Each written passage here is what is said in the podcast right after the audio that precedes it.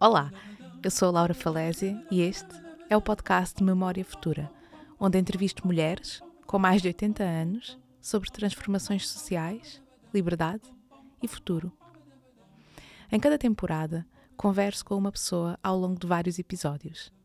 Nesta temporada, falo com a Joaquina Maria sobre fazer 100 anos, trabalhar a terra, usar senhas de racionamento para comer, ter tuberculose e ir às sortes, mas não safar. Nesta temporada, recomendo o uso de fones para se perceber bem todas as palavras e o seguimento do discurso. Então, e a senhora foi à escola? Ai, no meu tempo lá não havia escolas. Não. Não havia escolas. E quando abalei, é que já lá havia escolas. Lá no, no mais ao pois, quando meus filhos, mais velhos, os dois mais velhos, ela, a rapariga e o rapaz, quando havia um senhor que tinha uma idade muito grande, muito grande, muito grande, e uns prés lá no meio da idade. E esse senhor é que abriu uma escola, uma escola lá, não se pagava nada. Mas esse senhor é que abriu uma escola para as crianças.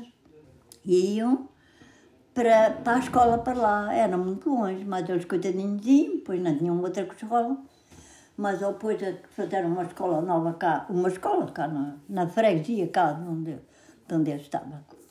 E então foi assim. E a senhora gostava de saber escrever? Gostávamos, mas nessa altura as pessoas não tinham acesso a isso. Tinham acesso, era logo pequenos de trabalhar. Os dois pais. Não, gostava, mas não, nunca aprendi.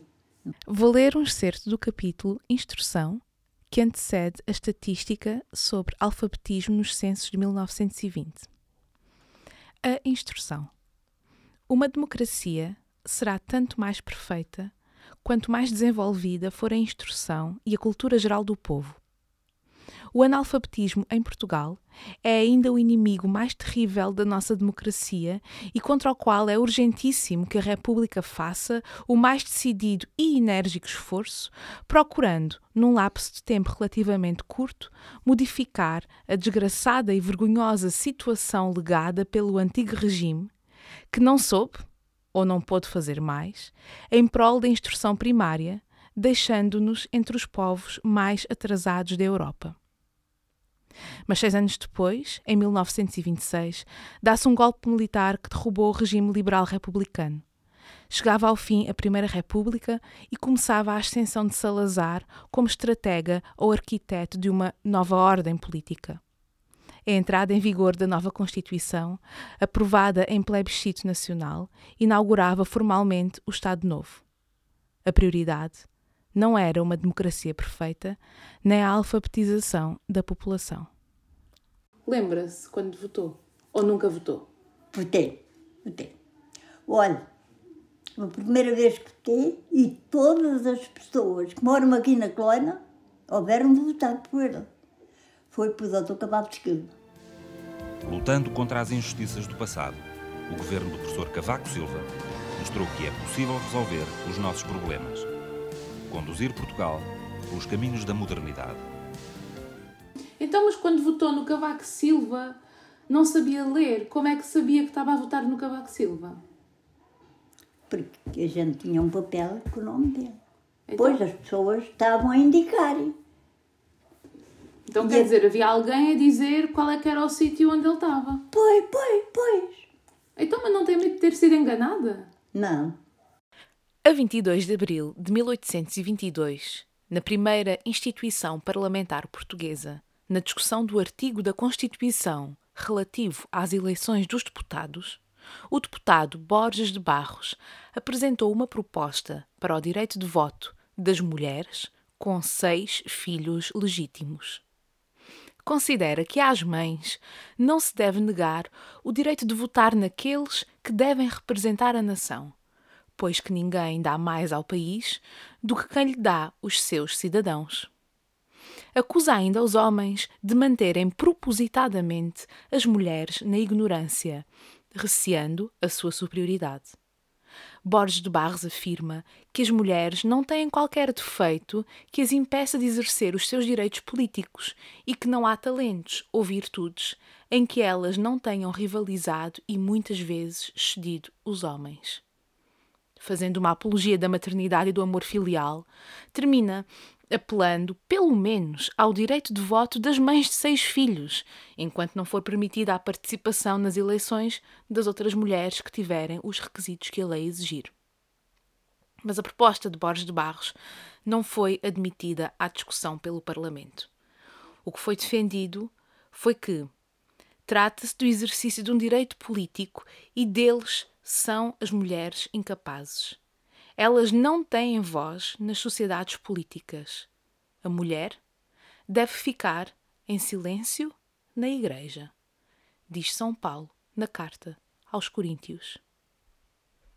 A senhora só está a falar de homens importantes. Pá, mas olha, foi uma senhora que eu nem me lembro, Manuela, não. Manuela Ferreira Leite? Pois, foi. E foi outra que era Ruth Pintacilo. Pois, também me lembro. Ah, não, não sei. Nessa altura parece-me as mulheres que não davam. Nessa altura parece que as mulheres não davam. Maria de Lourdes Pintacilgo foi a primeira e única mulher primeira-ministra de Portugal entre julho de 1979 e janeiro de 1980 foi a impulsionadora da Comissão da Condição Feminina, criada em 75 e que agora se chama SIG Comissão para a Cidadania e Igualdade de Gênero. Em 75, revia-se a Constituição da República Portuguesa. Nesse sentido, a Comissão da Condição Feminina escreveu: O nosso interesse neste encontro é, entre outros, o de podermos trocar impressões sobre as áreas de discriminação da mulher em Portugal e propor que a futura Constituição traduza o princípio da igualdade de direitos e deveres entre o homem e a mulher em todos os domínios da lei constitucional. Retirei este excerto do arquivo Pintacilco, disponível online, onde se encontram documentos manuscritos e datilografados, todos digitalizados e de acesso gratuito. Ela, quando chegou ao governo, as primeiras medidas que tomou foi eh, aumentar o salário mínimo, aumentar as pensões para os deficientes e para os velhos e, naturalmente, aumentar o subsídio de desemprego. Tomou várias outras medidas, mas estas medidas revelam bem como ela se preocupava com o segmento menos dotado materialmente da sociedade portuguesa. Ouvimos António Ramalhianes, entrevistado por Graça Castanheira para o seu documentário Maria de Lourdes Pintacilgo de 2009. Está disponível no YouTube, na sua totalidade, e na descrição deste episódio. E quando estava no campo, cantavam alguma música? Ai, sim, filha. No tempo da quaresma, cantavam. Hum. Está o sol enuviado, chover não há de chover. Está o meu amor doente, morrer não há de morrer. Cobre-me, cobre-me, cobre-me, cobre-me, cobre-me, que eu tenho frio. Ai, se tu queres, meu bem, que te cobre, vem comigo ao Rocio. Ouvimos Adélia Garcia a cantar Vem Comigo ao Rocio, gravado pelo projeto A Música Portuguesa a Gostar dela Própria, em 2013. Às vezes, no tempo da, da quaresma, como se chama, não é? É por solteiras, muitas. E e andávamos a trabalhar, a, a cavar favas com cestinho, ou trigo, mudar trigo. E eu depois rezava. Rezávamos muito. Ah, às vezes, uma que não sabia, ai, anda para aqui, a outra para ali. Os que sabiam, ajudavam-se. Os que não sabiam, não se ajudavam.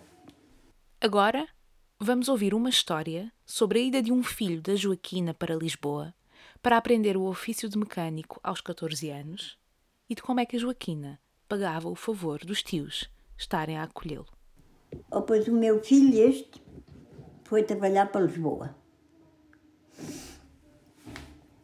Tinha 14 anos. Um cunhado meu, mais um ai, e porque ele queria aprender a mecânico, porque ele, caso quisesse, também tinha aprendido. Ah, e vai para lá, e vai para lá para a minha casa, e vai para lá. E foi para a casa deles. Teve lá uns meses, mas eles moravam num sítio, um chamam na Serra da Mira. E ele foi para lá. Vinha para Lisboa trabalhar, vinha de autocarro. Eu pagava, dava dinheiro para ele vir lá de onde estava, para, para Lisboa trabalhar, para a oficina onde vinha trabalhar. E dava, eles vinham cá, vinham cá, cá todas as semanas, pois não. Era, levavam batatas, levavam feijão, levavam tudo quanto houvesse, tudo. Levavam para a semana deles todos, não era para o meu filho, não, era para eles todos. Abriu uns armazéns, chamavam os armazéns do Conde Barão. A chuva quando cai é para todos, mas só se molha quem quer. Se fosse a grande tempestade de saldos nas lojas dos armazéns Conde Barão, via que a chuva era outra. Eu não dizia. Faça como ele, vá já à chuva de saldos nas lojas dos armazéns Conde Barão. E eu tinha lá uma cunhada e uma sobrinha. Mo- Moravam em Lisboa. O que é que a minha cunhada? Ai, e ele vem para cá, e ele vem para cá, para, vem para aqui, para a minha casa. A minha, a minha sobrinha também era solteira. Ah, vem, é, vem para cá. E foi. Foi para, para a casa dessa tia e dessa prima. Mas o filho, depois, foi para lá, trabalhou nos armazéns da Conde para muitos anos. E até que eles acabaram. Eles acabaram. Ele deixou.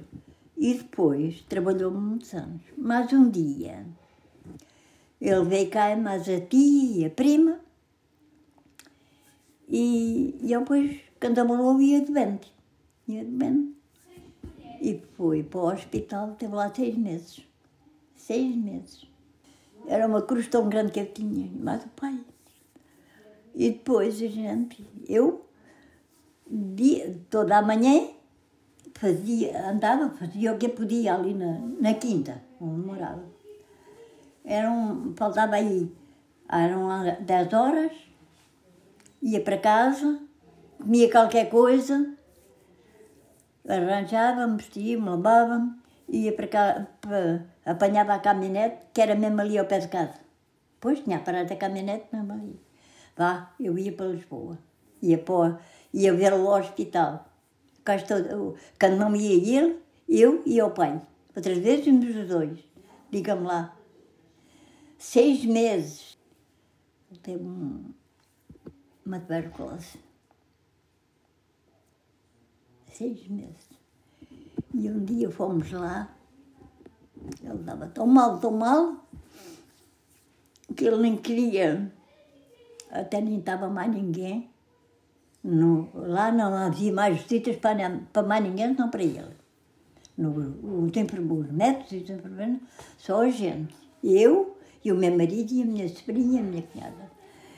E no fim da gente a balar, o médico disse para a minha sobrinha, olha, esta noite vai levar uma transfusão de sangue.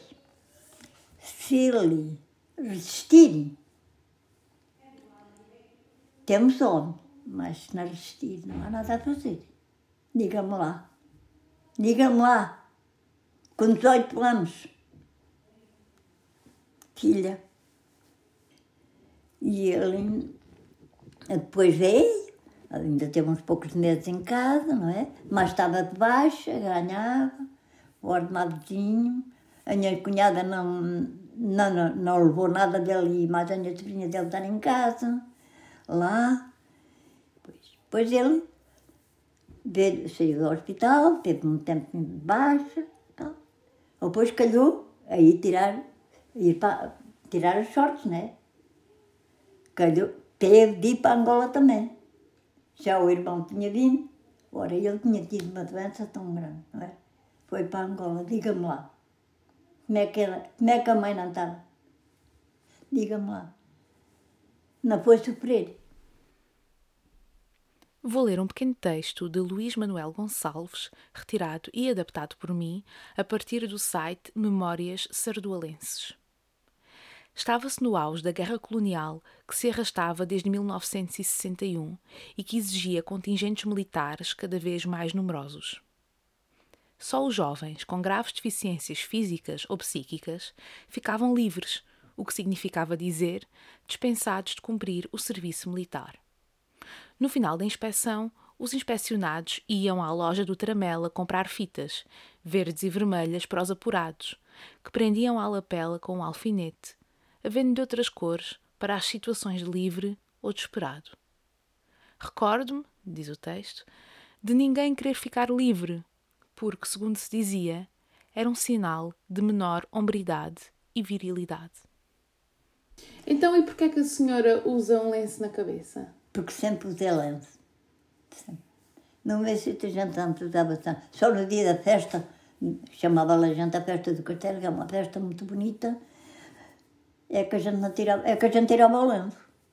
Mas nunca mais. Ninguém tirava o lenço, anda sempre lenço. Toda a vida.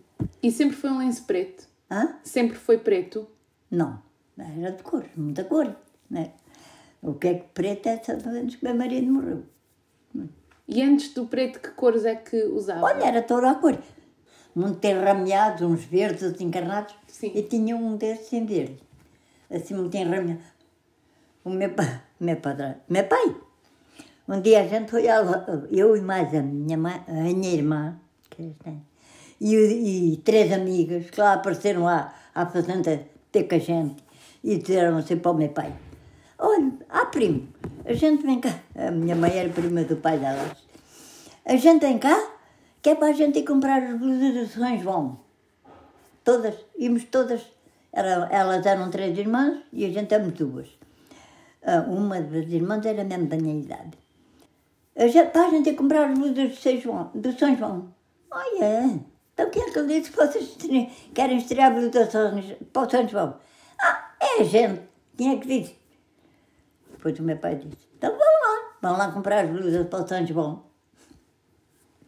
E a gente foi, cada uma comprou a cor, a cor, chamavam, nessa altura era o crepe de sina, um crepe muito bonito, muito bonito.